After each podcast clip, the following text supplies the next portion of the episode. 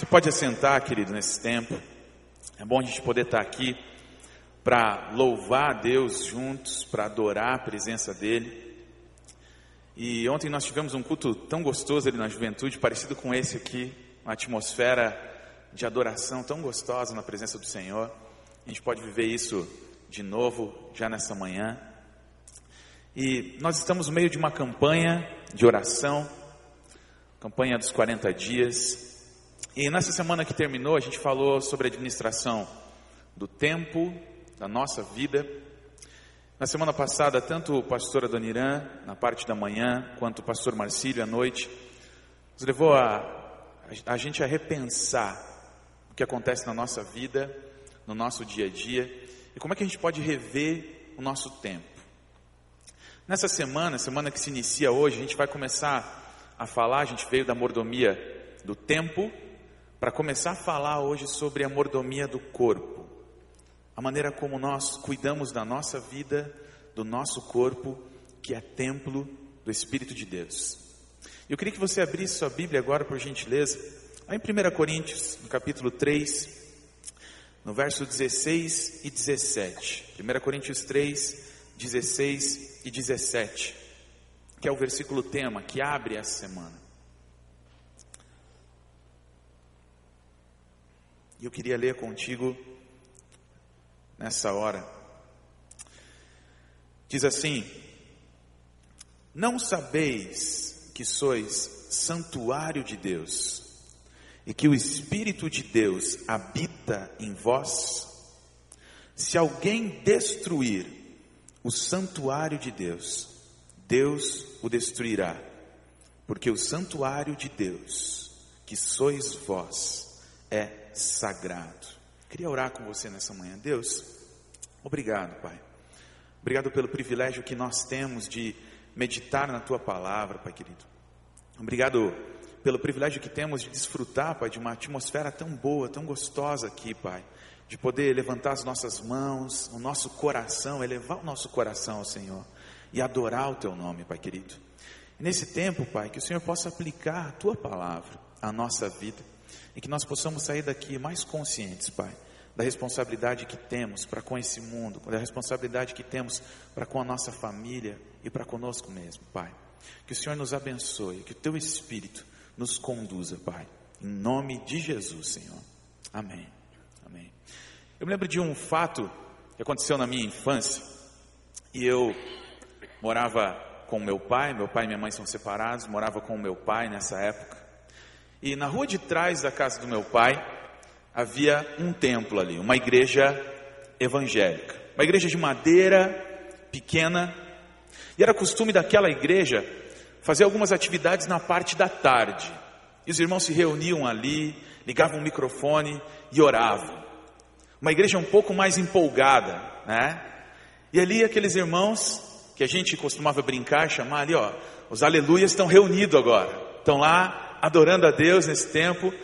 E a gente, quanto criança, eu não era cristão naquela época. Eu e alguns amigos pequenininhos andando de bicicleta, com aquele, aquela barulheira toda naquela igreja, a gente passava, colocava algumas pedras no bolso, chegava lá naquela igreja e jogava na igreja. Pá! E aquilo reverberava lá dentro com um som imenso. E quanto mais a gente jogava pedra naquela igreja, naquele templo, naquele local, mas as pessoas que estavam ali oravam pela nossa vida. E eu costumo brincar: não joga pedra na igreja, querido. Você vai parar aqui em cima, tá? Vai virar pastor, tá? Não joga pedra.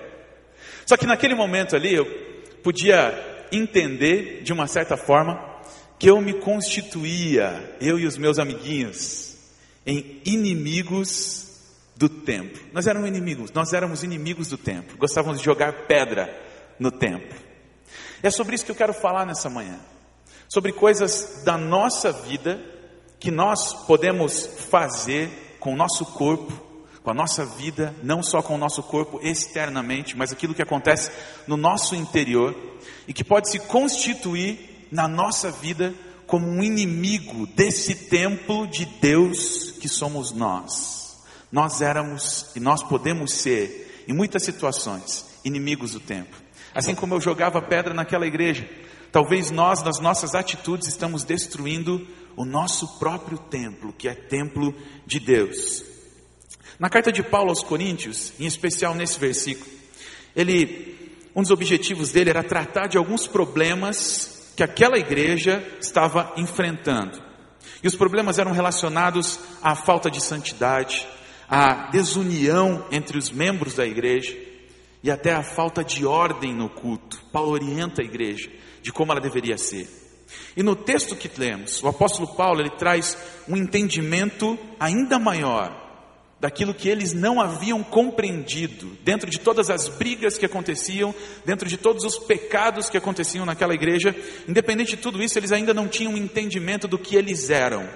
E o apóstolo Paulo abre um novo campo de entendimento para eles, para dizer: olha, vocês são o templo de Deus. E se a gente transpor os séculos até hoje, a gente vai entender também que essa aplicação continua valendo para nós hoje. Nós somos o templo de Deus. E o termo que a Bíblia utiliza aqui para falar sobre templo, ele não descreve só os utensílios do templo, as coisas do templo, os bancos do templo, que acontecia simplesmente na questão de cerimônia. Mas o termo utilizado aqui para templo, ele se aplica muito mais a santuário do que a templo. Não só o templo como um local de adoração, mas as coisas que acontecem dentro do templo. E o termo empregado aqui, ele remetia ao templo dos judeus, especificamente falando do santo lugar e do santíssimo lugar, ou seja, o lugar onde Deus se manifestava, o lugar onde Deus se revelava para o sumo sacerdote. As coisas que aconteciam, não há só a forma do templo, mas a adoração que acontecia nele, a presença de Deus manifesto dentro do santo dos santos. O termo remetia exatamente às coisas que aconteciam dentro do santuário. A gente pode aplicar isso na nossa vida pensando que não somos templo de Deus só no sentido corporal da palavra, aquilo que acontece na manifestação externa, mas nós somos templo do Espírito por completo. As coisas que fazemos com o nosso corpo e as coisas que acontecem dentro do nosso corpo, dentro da nossa alma e algumas concessões que nós vamos fazendo para que esse templo, em alguns aspectos, sejam profanados ou corrompidos, em muitas vezes, e nós somos responsáveis, é isso que a Bíblia está dizendo, pelo que acontece com esse templo, tanto externamente nas nossas atitudes, como internamente, permitindo que ele seja corrompido. Nós somos o santuário de Deus, mas ser santuário de Deus, ser templo de Deus, tem algumas implicações. E a Bíblia fala no verso 17 que quem destruir o templo de Deus, Deus o destruirá. E é interessante o verbo que o apóstolo Paulo utiliza aqui, porque ele tem um duplo sentido. E a intenção era essa. Ele tem um sentido literal, em que Paulo está falando da destruição como algo físico, algo que poderia acontecer, destruição do templo, na maneira como a gente trata o nosso corpo. Se você destruí-lo, Deus o destruirá. No outro sentido, o termo pode ser utilizado como profanar, destruir o templo, corromper o templo. Paulo está dizendo que precisamos cuidar desse santuário, tanto quanto acontece externamente, como aquilo que acontece dentro de nós e que a maneira como cuidamos desse santuário vai dizer se somos um inimigo do templo ou não. Assim como eu jogava pedra naquela igreja, existem algumas coisas que podem nos fazer inimigos do templo de Deus. E o primeiro inimigo do templo de Deus que eu quero destacar nessa manhã são vários. Eu escolhi três para falar sobre eles. Primeiro inimigo do templo, que sou eu, é você, primeiro inimigo do templo é o tempo presente, a presente era que vivemos. E a gente vai viver nesse mundo e descobrir que alguns aspectos dele são extremamente oprimidores ou opressores. E a gente vive numa época que se convencionou chamar de pós-modernidade e que traz com ela várias características. O egocentrismo, por exemplo. Hoje o homem é o centro de todas as coisas. E havia uma frase antes de Cristo de um filósofo grego chamado Protágoras que ele dizia: "O homem é a medida de todas as coisas". E na época que a gente está vivendo, no tempo que a gente está vivendo, o homem nunca foi tão senhor de si mesmo quanto em todas as outras épocas passadas. O homem é o centro. Mas essa era também tem outra característica que é o consumismo. E como as pessoas também deturparam o valor do ser humano, e o valor do ser humano agora é medido não simplesmente por aquilo que ele é, mas por aquilo que ele possui. E aí existe a opressão do ter sobre o ser. Para que eu possa ser alguém, eu preciso ter alguma coisa. E outras características como desconstrução, não existe mais base para o ser humano se firmar. E a única certeza absoluta que a gente tem nesse tempo é que não existe mais certeza absoluta. E aí tudo é relativo. Eu faço tudo que me agrada, que me apraz, e as palavras muitas vezes estão à mercê do significado que o ser humano lhes atribui. O que é moral? O que é justiça? O que é bondade? O que é santidade? Depende do referencial. E alguns especialistas que estudam civilizações, eles falam que esse é o pior tempo para se viver em toda a história da humanidade. Uma das características que mais me chama a atenção dentro do tempo presente, da presente era, é uma característica da pós-modernidade chamada compressão espaço-tempo. O que, é isso? Aceleração dos processos globais, de forma que se sente que o mundo é menor e as distâncias cada vez mais curtas. Que os eventos num determinado lugar têm impacto imediato sobre pessoas e lugares situados a uma grande distância. É como se o homem de hoje fosse um fluido, que ele tivesse que se adaptar plenamente a tudo que acontece ao seu redor, isso de maneira muito rápida. Eu saio do meu trabalho, venho para a igreja, estou num outro ambiente, eu tenho que me adaptar àquele ambiente, e eu tenho que me adaptar às pressões do tempo presente. Um dos exemplos que eu dou para falar sobre a compressão espaço-tempo é o evento das Torres Gêmeas em 2001. Todo mundo viu o segundo avião atingindo a segunda torre. Parece que todo mundo estava ali, o mundo inteiro parou. Parece que o mundo ficou pequeno. E a gente tem todas as informações que acontecem no mundo hoje. E eu li algo interessante esses dias atrás para falar sobre informação. Que uma criança de sete anos de idade do século 20 ela tem mais informação na mente do que um idoso de 70 anos do século 19. Uma criança de 7 anos. Muito mais informação. Tamanha quantidade de informação que a gente precisa para viver. Só que aí, diante de tantas pressões que o ser humano sofre, a gente vai descobrir uma coisa: que o ser humano não foi feito, não foi planejado para viver dessa forma. Ele não foi planejado para viver num ritmo tão acelerado. E assim, conforme o ser humano vai vivendo no presente, muitos problemas vão aparecendo.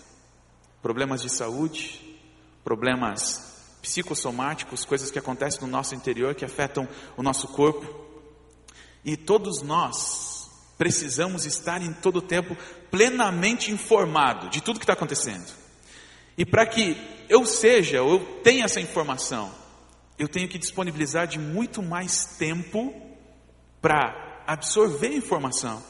E se eu não consigo acompanhar o mundo, isso traz um sentimento que é acompanhado por angústia, por ansiedade. Eu não consigo acompanhar tudo que está ao meu redor. Eu não consigo acompanhar a tecnologia, eu não consigo acompanhar os livros que são lançados, eu não consigo acompanhar tudo que o mundo está colocando. E aí algumas doenças começam a entrar e aparecer, porque o ser humano tem vivido num ritmo extremamente acelerado, como depressão. A Organização Mundial da Saúde diz que em 2020 a depressão vai ser a segunda doença que mais mata no mundo. E ela tem a ver com a maneira como nós lidamos com a nossa vida no nosso dia a dia. Como é que nós tratamos desse corpo? Uma outra doença atualíssima, síndrome de burnout. Aquilo que eu faço me esgota, esgota completamente, me esgota até o fim. E nunca na história da humanidade, nessa última década, o homem usou tanto calmante, tanto antidepressivo para cuidar da sua vida. E esses níveis aumentam cada vez mais. Mais se produz, mais se consome, porque o ser humano não foi feito para viver dessa forma. Se eu preciso correr atrás de tanta informação que acontece no meu dia a dia, talvez eu venha sacrificar algumas noites de sono, talvez eu venha sacrificar o meu cuidado com a minha alimentação, talvez eu venha sacrificar os exercícios físicos. E eu começo a viver de uma maneira sedentária. E a minha vida, a nossa vida, vai estar à mercê desse inimigo do tempo chamado tempo presente. A sensação que a gente tem é que a gente está seguindo o fluxo da humanidade. Parece que a gente não consegue reagir a tudo o que acontece ao nosso redor. Parece que a gente não consegue mais viver uma vida planejada, uma vida intencional. Só que a gente vai observar que Deus não nos chamou para ficar observando o mundo passar diante dos nossos olhos. Deus nos chamou para ser o ator principal no palco da nossa vida, da nossa existência. Ele é o diretor. Ele vai dizer para a gente o que a gente tem que viver, mas Ele não chamou, não nos chamou para sermos espectadores de tudo que está acontecendo. Deus nos chamou para viver uma vida intencional. Uma vida não só com propósitos, mas uma vida de propósito, de querer viver. A gente fala isso, né? Fulano me fez isso, fez aquilo. Não, foi, foi de propósito, foi com a intenção. E aí a gente descobre que Deus tem planejado para a gente não uma vida reativa, uma vida que segue o fluxo, mas uma vida intencional. Deus tem planejado para nós essa vida. E a palavra de Deus diz lá em 3 João, versículo 2. O apóstolo João escrevendo ali, ele diz assim: Meu querido amigo, tenho pedido a Deus que você vá bem em tudo e que esteja com boa saúde, assim como está bem espiritualmente. É visão da Bíblia, fazer com que a gente caminhe bem nesse mundo. Só que se você deixar o fluxo te levar, a presente era te levar, você não vai conseguir viver uma vida intencional. E quando nós não vivemos uma vida intencional, a vida mesmo, em algum momento, vai pedir a gente uma vida intencional. Eu costumo falar isso principalmente com relação ao cuidado da saúde. Às vezes as pessoas não prestam atenção naquilo que comem e a gente vive na geração fast food, na geração que come qualquer coisa em qualquer horário, não se alimenta direito. E as pessoas que vivem dessa forma, em algum momento, vão fazer um exame, descobrem que estão com colesterol alto. Viveram uma vida sem intenção, sem propósito, até aquele momento. E aí a vida mesmo vai lhe impor uma vida intencional, ele vai ter que cuidar da sua alimentação. A pessoa come de qualquer maneira, se alimenta errado, vai fazer um exame e descobre que está com diabetes. E a partir daquele momento não tem jeito.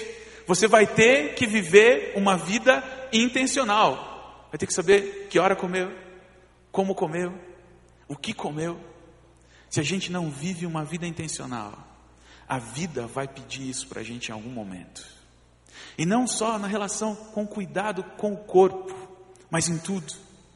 Se você não vive uma vida intencional com a sua família, em algum momento seus filhos vão lhe impor isso. Se você não vive uma vida intencional, de propósito, com propósito, dentro do seu casamento, em algum momento a vida vai lhe impor trabalhar com isso e ter atitudes intencionais. Deus quer que você viva uma vida intencional em tudo, não só com a saúde, com a saúde também, mas com o seu interior, com a família, com os amigos. Vida intencional.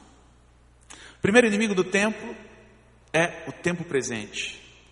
Mas o segundo inimigo do templo somos nós mesmos.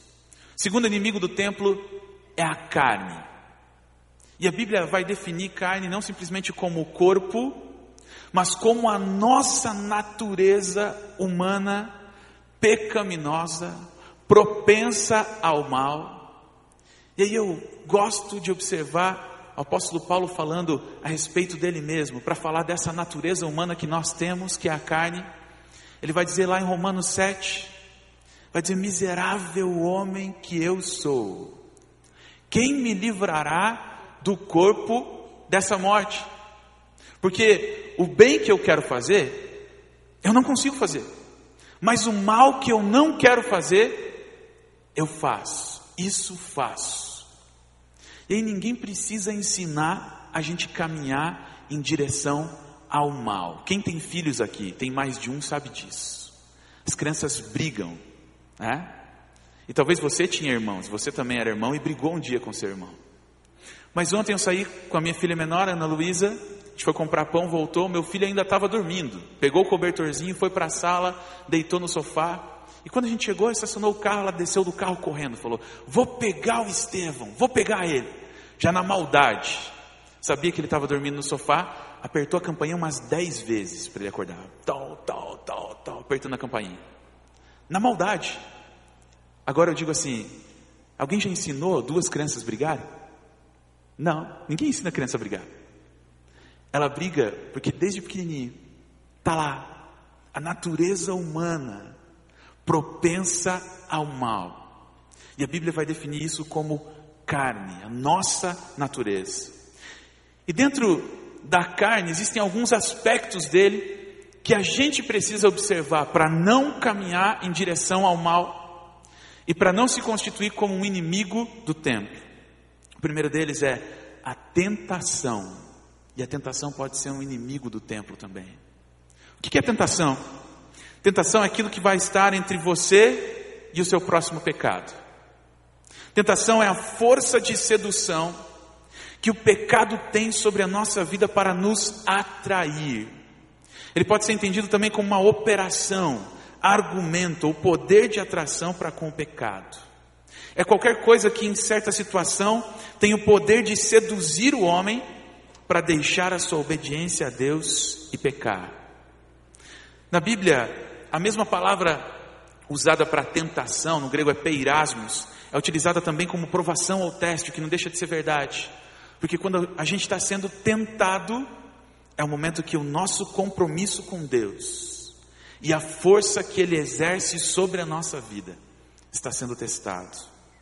Só que o grande problema da tentação dentro da nossa natureza humana é que a tentação não é do diabo, ela é potencializada pelo diabo. E ela também não é de Deus. Então, de quem é a tentação? A tentação é minha, está dentro de mim. E a Bíblia vai dizer assim lá em Tiago, capítulo 1, verso 13: Ninguém ao ser tentado diga, sou tentado por Deus, porque Deus não pode ser tentado pelo mal, e ele mesmo a ninguém tenta, ao contrário, cada um é tentado pela sua própria cobiça, quando esta o atrai e seduz. Então a cobiça, depois de haver concebido, dá luz ao pecado, e o pecado, uma vez consumado, gera morte. O que acontece na nossa relação espiritual, de batalha espiritual, é que o inimigo sabe qual é a nossa vulnerabilidade, ele sabe qual é a nossa tentação, e ele potencializa, e ele coloca as oportunidades na nossa frente para que esse templo, templo de Deus, se corrompa e vá em direção ao pecado. Só que eu olho para essas pressões internas que acontecem dentro da gente, e eu olho para um exemplo da natureza, que são os peixes. Como é que os peixes conseguem viver tão profundo? A gente não consegue, nem um submarino consegue. Os peixes vão conseguir viver em profundidades extremas, porque eles têm o poder de controlar a pressão interna que acontece dentro deles. E aí, se a gente consegue controlar a nossa pressão interna, aquilo que acontece dentro de nós, nós vamos começar a se constituir não um inimigo, mas um amigo do templo de Deus. E a gente começa a caminhar em intimidade com Deus e a cada dia em mais profundidade com Deus. Só que para a gente ganhar da tentação, a gente precisa, em primeiro lugar, reconhecer a tentação. Qual é o meu ponto fraco? Qual é aquilo que me atrai para o pecado? E a gente precisa admitir, ser honesto, que nós temos um ponto fraco. E a Bíblia vai nos dar algumas sugestões de como descobrir isso. E eu olho lá para as obras da carne, em Gálatas 5. Ele diz assim: As obras da carne são conhecidas e são prostituição, impureza, lascívia, idolatria, feitiçarias, inimizades, porfias, ciúmes, iras, discórdias, dissensões, facções, invejas, bebedices, glutonarias e coisas semelhantes a estas, a respeito das quais eu vos declaro, como já outrora vos preveni, que não herdarão o reino de Deus os que tais coisas praticam. Eu preciso olhar para essas características das obras da carne da minha natureza humana, aquilo que a minha natureza tem propensão a cair, a fazer, e olhar para essas características e ser honesto comigo mesmo. Deus, eu tenho um problema com a glutonaria. Deus, eu tenho um problema com a prostituição. Deus, eu tenho um problema com algum tipo de pecado descrito aqui. Quando a gente descobre qual é a nossa tentação e fecha essa brecha para o pecado, o nosso templo começa a ser limpo começa a ser restaurado por Deus. E eu gosto muito de uma ilustração do Martinho Lutero falando sobre a tentação. E ele fala assim: que nós podemos permitir que um passarinho pouse na nossa cabeça, mas nunca permitir que ele faça ninho, coloque os seus ovos ali. Ele está falando da tentação. A gente pode permitir, às vezes, que uma tentação venha na nossa mente, mas a gente não pode deixar que ela permaneça ali. E aí eu espanto os passarinhos. E a gente vai descobrir que o melhor lugar para abandonar o pecado é quando ele está aqui. E é por isso que a Bíblia vai dizer, lá em Filipenses, capítulo 4, verso 8, algo sobre o nosso interior, desse templo, sobre a nossa mente, sobre a nossa alma. Tudo aquilo que é justo, tudo aquilo que é puro, tudo aquilo que é amável, tudo aquilo que é de boa fama, se algum louvor existe, se alguma virtude há, nisso pensai, seja isso que ocupe o vosso pensamento. Só que a intenção da carne, da nossa natureza humana, é ser direcionada para um outro inimigo do templo. Enquanto a maneira como eu trato externamente, a primeira visão, a visão da presente era como inimigo, fala da maneira como eu trato o meu corpo. E a tentação fala da maneira como eu permito alguns pensamentos na minha mente que eles não precisam estar arraigados. O último inimigo do templo vai me lembrar de como esse templo pode ser profanado. Como é que ele pode ser profanado? Como é que ele pode ser corrompido? E aí o terceiro inimigo do templo é propriamente o pecado. O que é pecado? Primeira coisa que vem na nossa mente quando a gente fala de pecado é desobediência, transgressão. Aquilo que eu faço com a minha vida, com o meu corpo, com a minha língua, com os meus pensamentos, a maneira como eu conduzo a minha vida, ela pode ser caracterizada por uma transgressão, por uma desobediência a Deus.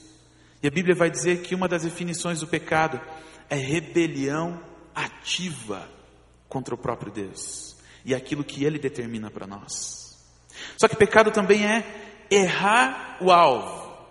Aquilo que foi estabelecido como plano de Deus para a sua vida e não é alcançado. A gente mirou, mas atirou no lugar errado.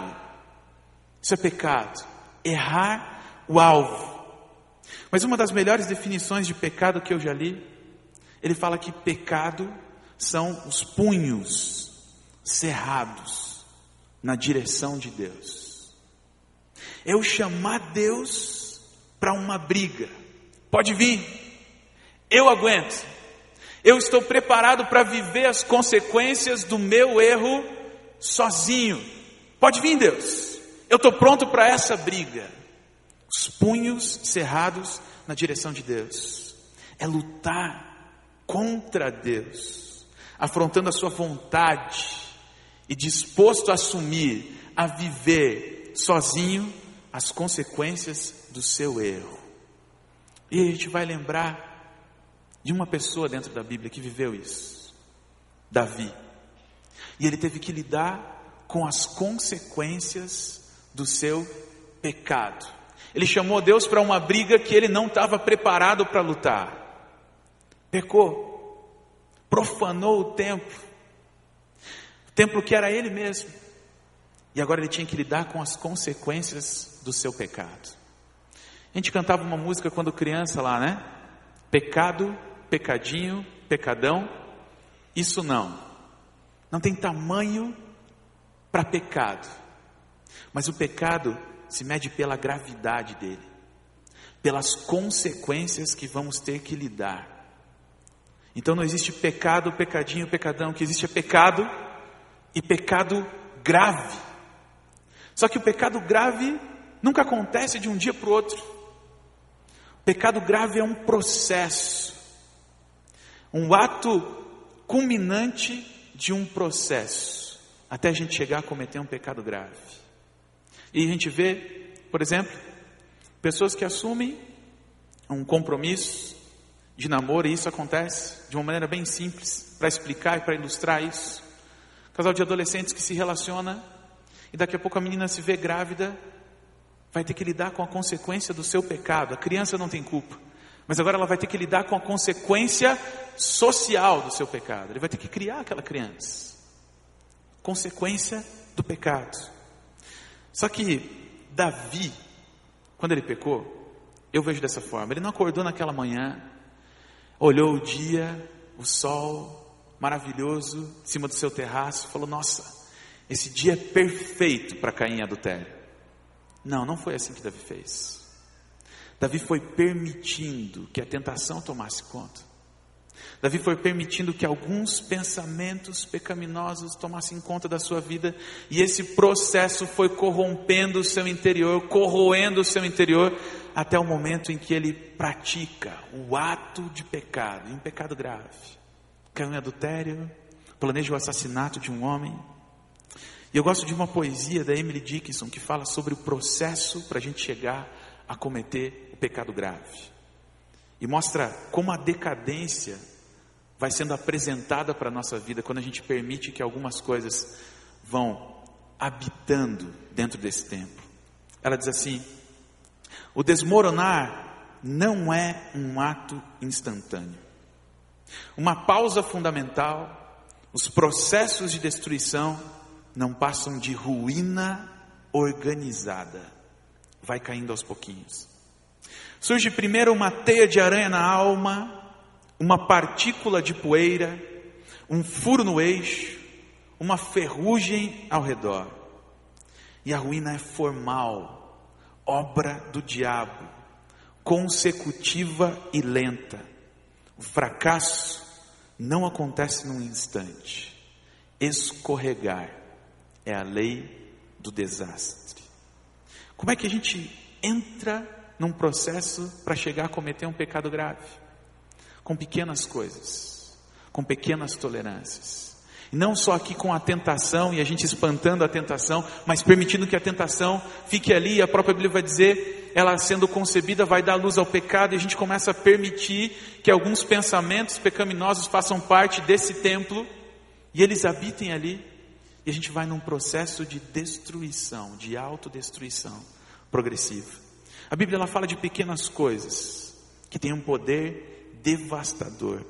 Lá em Cantares 2,15 diz assim: Apanhai-me as raposas, as raposinhas que devastam os vinhedos, porque as nossas vinhas estão em flor. Raposa aqui é uma erva daninha, não é raposa animal, que acabava com uma plantação inteira. A gente vê uma grande casa de madeira ruindo. Que levou ela a cair? Cupim, um bichinho minúsculo. E a gente começa a entender que são as pequenas concessões de pecado. As pequenas tolerâncias que o pecado, a gente vai dando liberdade para o pecado na nossa vida, que vai culminar num processo de destruição, não só da sua vida, mas de quem está ao redor de você. E aquilo que você faz com o seu tempo não atinge só você mesmo, e atinge as pessoas que estão ao seu redor. A vida de Davi, ela é um exemplo clássico daquilo que pequenas tolerâncias e concessões podem fazer. E eu quero terminar com isso nessa manhã.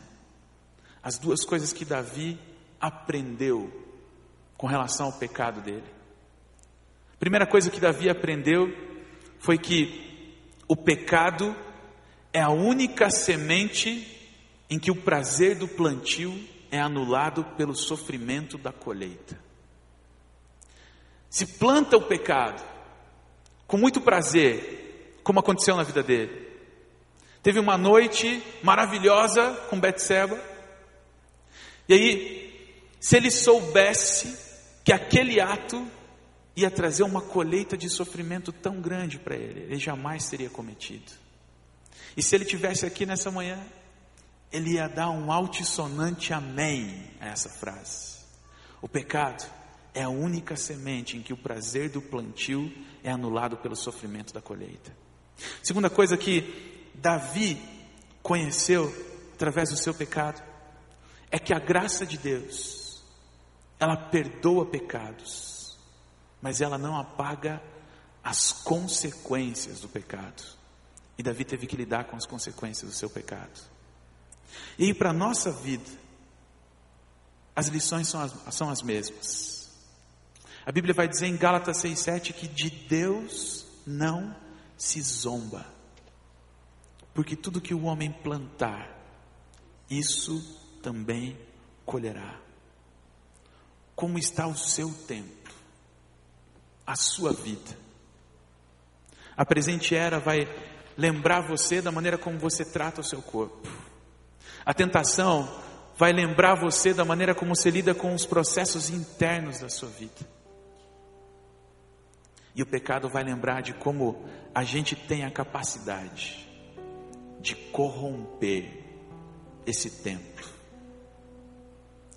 Deus quer restaurar o seu templo nessa manhã.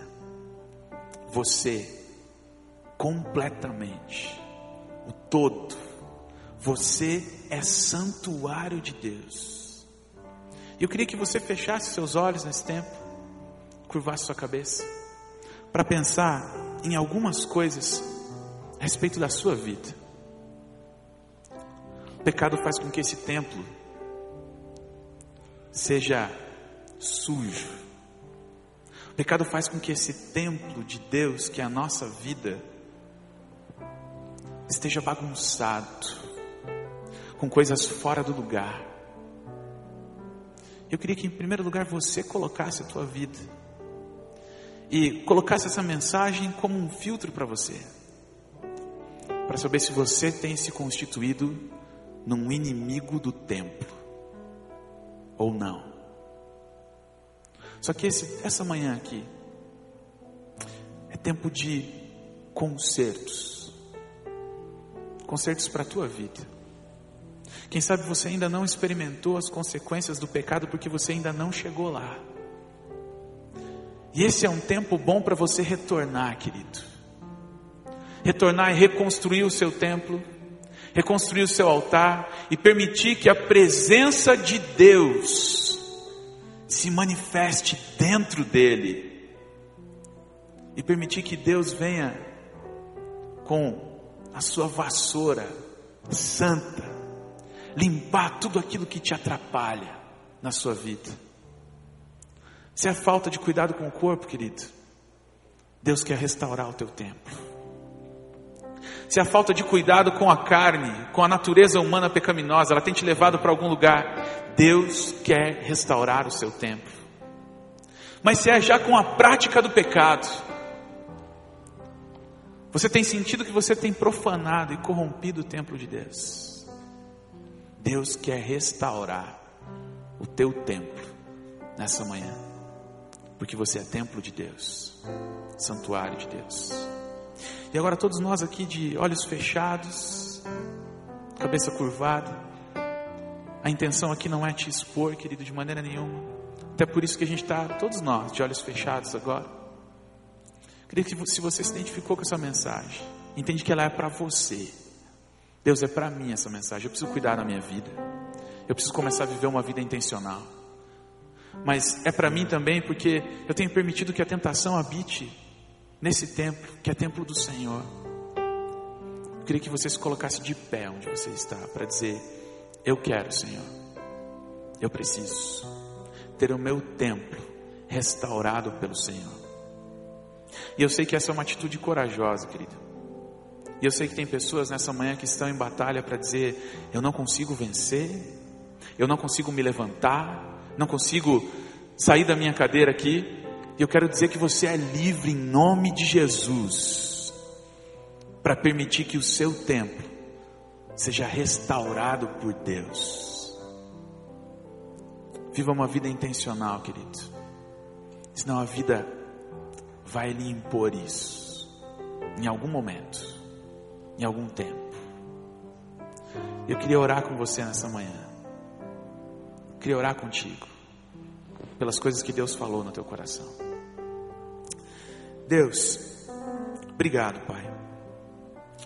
Obrigado por essa manhã em que a tua palavra fala ao nosso coração. Fala da nossa vida como um templo ao Senhor, dedicado ao Senhor, santuário do Senhor. Eu peço ao Senhor nessa manhã, Pai, que aqui aconteçam, Pai, várias restaurações dentro desse templo, Pai querido. E é uma atitude corajosa nossa, Pai, nos colocarmos na presença do Senhor para restaurar, para pedir que o Senhor limpe o nosso templo. Se ele está profanado, corrompido, o teu Espírito Santo tem liberdade de entrar e de fazer as mudanças que ali se acham necessárias pelo Senhor, Pai querido. Nos toma pela mão, Senhor, nessa manhã. E se aqui algumas pessoas têm que abandonar, Pai, o pecado, para não ter que viver com as consequências dele, que o Senhor tome essas pessoas pelas mãos, ó Pai, e os conduza, os direcione, mas que agora enquanto nós apresentamos esse templo ao Senhor, e o Senhor começa a fazer as mudanças, a limpar, eu peço ao Senhor nessa manhã que a tua presença possa invadir a nossa vida e o nosso coração, Pai querido. Que o Senhor possa se fazer presente nesse templo. Que a gente possa começar a sentir a alegria, a paz do Senhor, a tranquilidade a calma que só o teu Espírito nos dá, mas também nos enche de unção, de ousadia, de coragem, de poder, Pai, para viver na contramão desse mundo, da presente era, e que a gente possa, por onde a gente andar, por onde a gente passar, refletir a tua luz, Pai querido. As portas desse templo, Pai, vão se fechar daqui a pouco mas as portas do templo, do Espírito Santo de Deus, que é a nossa vida, não se fecham. E é por isso que na continuação desse dia, Pai, que a adoração nesse templo que somos nós não cesse, mas que ela seja presente, que a gente possa adorar o Senhor em todos os momentos, Pai, em nome de Jesus. Amém. Amém, queridos.